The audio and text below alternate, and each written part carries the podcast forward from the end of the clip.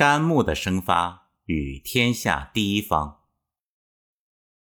春天的气候特征形成大自然的能量场，具有生发生长的特征。这种能量场在自然界形成了万物复苏、快速生长的局面，在人体上形成肝这个脏器，肝主管人体的生发机制。承接前文所述。自然界的药物中最得肝气生发禀赋的药物是桂枝，桂枝即是桂树枝嫩尖。照中医的理论，一样药物入了人体，它储存的记忆信息会使它的能量想跑回它原来的位置。于是和心脏结合后，桂枝药性就会沿着动脉往人的四肢末梢和皮肤表面冲去。而冲入脉管中向外的能量，就是肝生发的力量。按照这个原理，桂枝在实际应用中用途非常广泛。它可以振奋心阳、疏通血脉、抗抑郁、温暖四肢、疏肝、祛风除湿，几乎所有的妇科疾病等。桂枝的力量是向外冲的。生活常识中的实践经验告诉我们，就像打组合拳一样，光向外冲不回收是没有办法形成持续的冲击力的。因此，内收的力量由白芍这味药来承担。桂枝沿动脉向外冲，芍药从静脉往内扯，刚好形成一圈完美的大循环。桂枝和芍药。两味药形成了桂枝汤的主打药。我们再复习一下人体最主要的循环系统之一——血液循环系统。人体最大的血液动力系统是心脏。心脏靠阳气的供给有了动力和能量。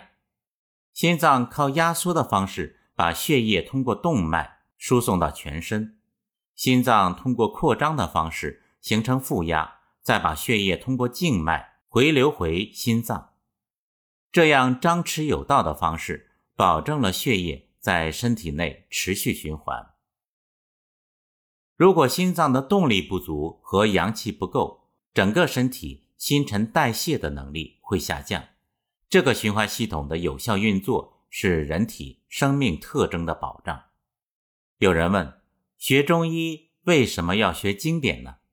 我想，大概的原因是，经典的特点有系统性、全面性、大道化简、举一反三的诸多优点。《伤寒论》是中医临症处方的首要和最重要的经典。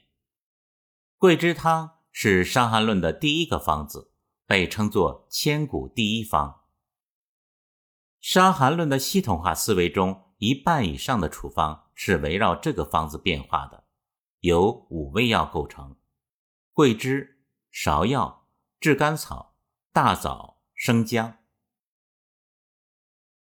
在《伤寒论》的开始，提到了一种太阳中风的病，病的症状是病人不停出汗、微微发热，或许还有身体疲惫的感觉。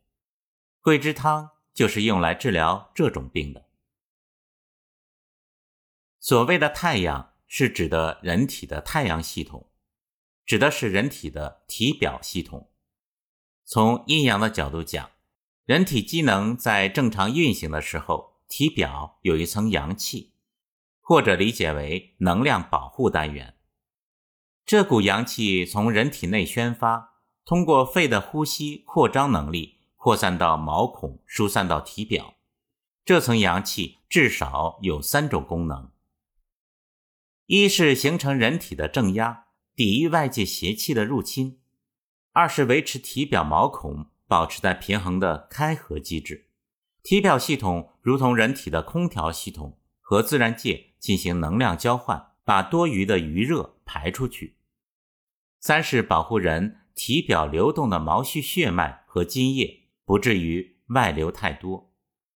中医的专业术语把这股阳气称作胃气。顾名思义，可理解为保卫人体的气或者能量。这股气越强，则抵抗力越强。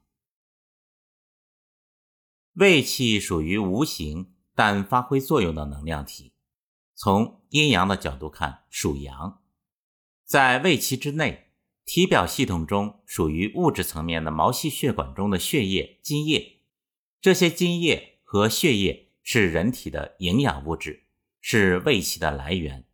称作营气，可理解为有营养、滋养人体和为胃气提供滋养的意思。从阴阳的角度看，属阴。之前我们提到，中医的本质就是阴阳的持续相互转化。所谓阴生化阳，阳降化阴，表系统的营气和胃气是一对阴阳转化关系。是营气这个阴不断转化为胃气的阳，实现人体对外的防御。这样，阳作为阴的保护，形成了一对阴阳相互依存的关系。所谓营行脉中，胃行脉外。这里的脉指的不是经络，而是血管。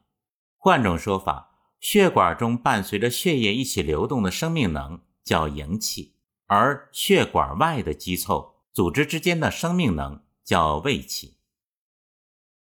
无论是营气或是胃气，都来自于两路大本源：一路是吸收食物的精华而传布至全身的脾胃之气，一路是经过命门之火灌注能量而具有生命能的足太阳膀胱经中的寒水之气。那么，太阳中风。是怎么得的呢？一般而言，会得桂枝汤症的人，常常是身体比较虚弱的人，也就是肌肉腠理比较虚疏的人。当他受到风寒的时候，他皮肤的抵御力不是很好，风一吹，就像吹皱一池春水那样，风气的震波就透进皮肤，破坏了人体表系统的开合机制。简单来说，就是胃气系统被削弱，无法固摄人体的津液。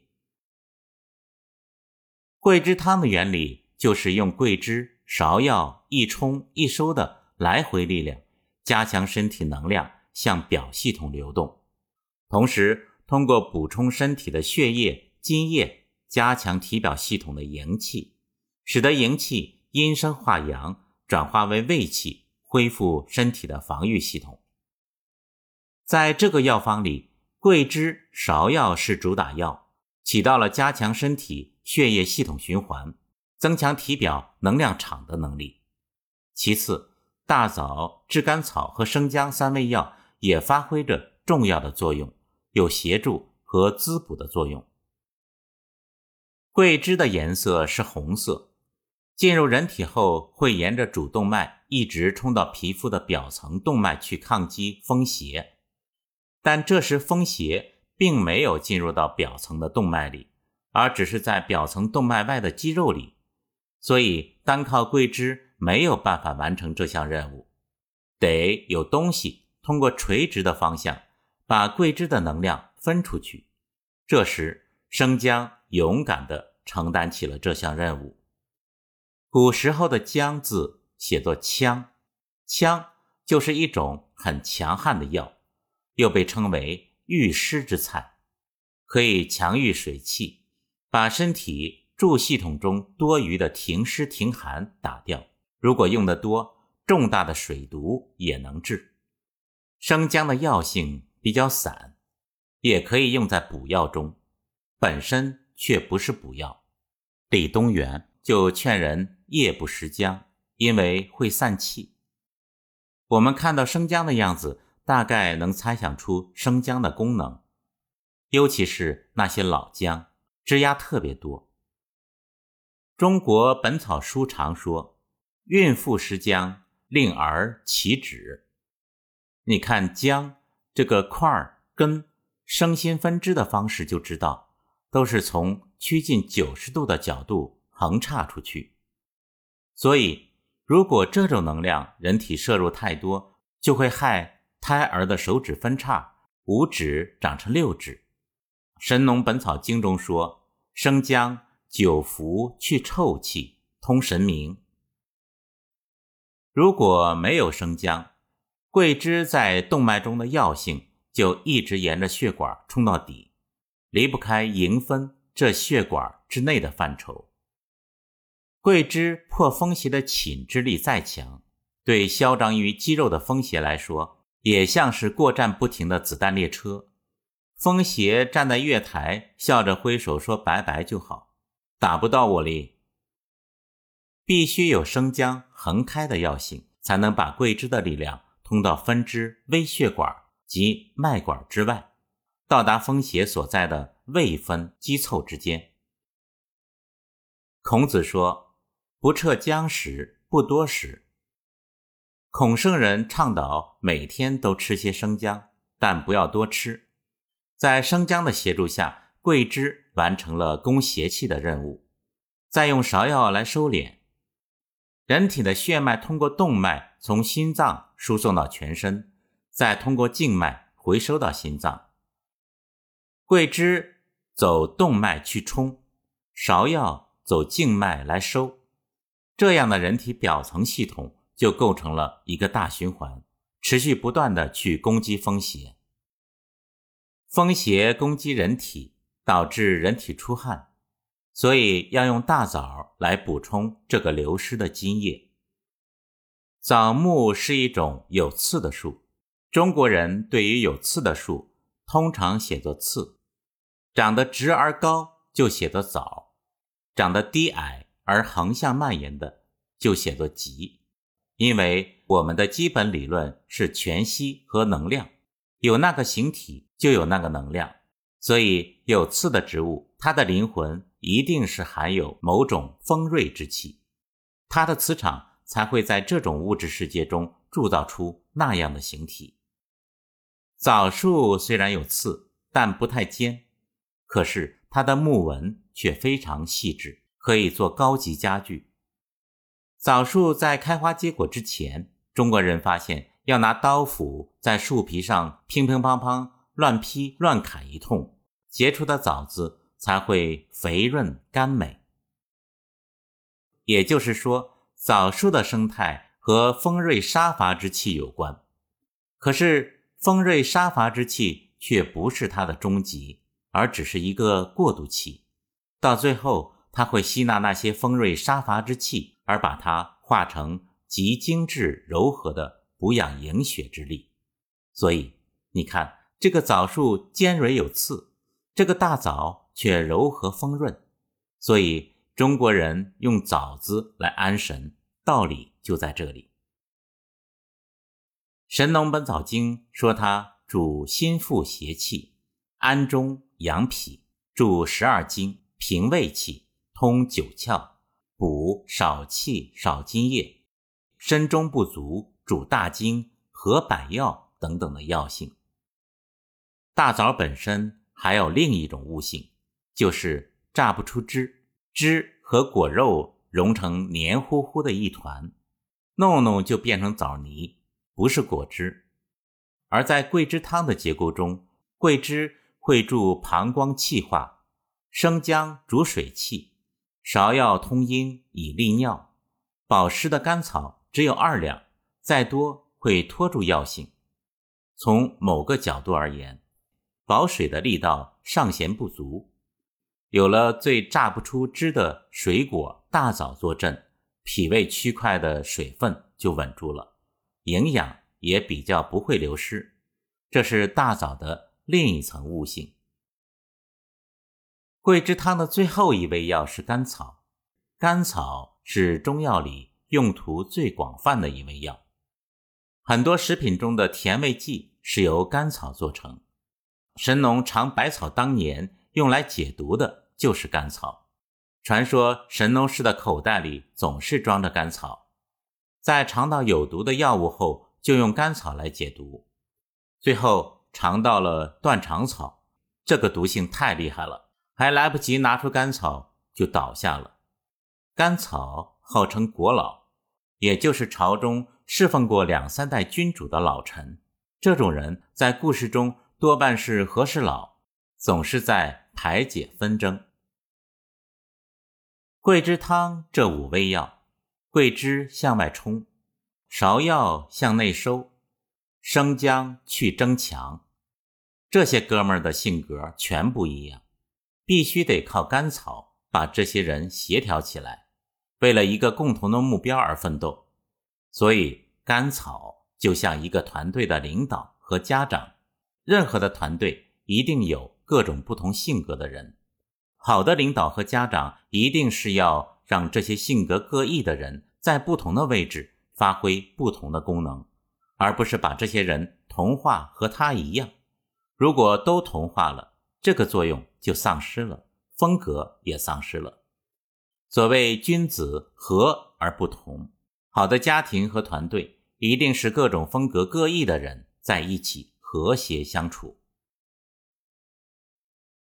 这是桂枝汤中五味药的一个简单描述。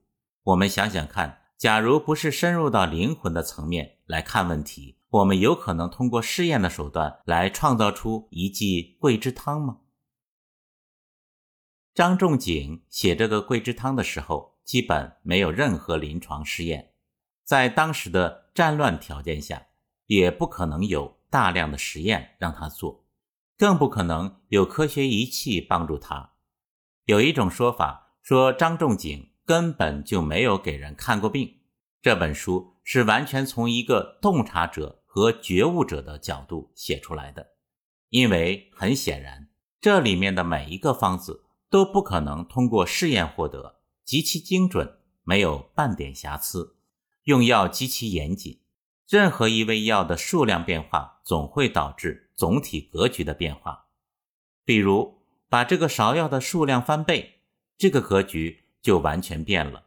这个芍药是往里收的，桂枝汤是用来打外仗的。芍药和桂枝等量，如果芍药翻倍，就变成了攻击肠胃有内邪的小建中汤。行家一出手，就知有没有。我们经常看一个医生开出的药方，从他这个药方的排列顺序就可以判断出这个医生的水平高低。桂枝汤是人类历史上第一个方，这个高度自张仲景以后两千多年来没有人能够超越。《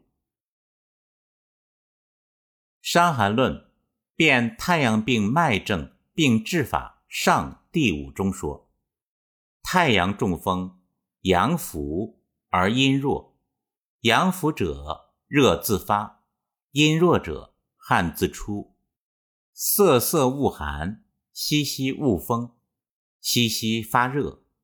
鼻鸣、干呕者，桂枝汤主之。桂枝汤方：桂枝三两，芍药三两，甘草二两，炙。生姜三两，切；大枣十二枚，掰。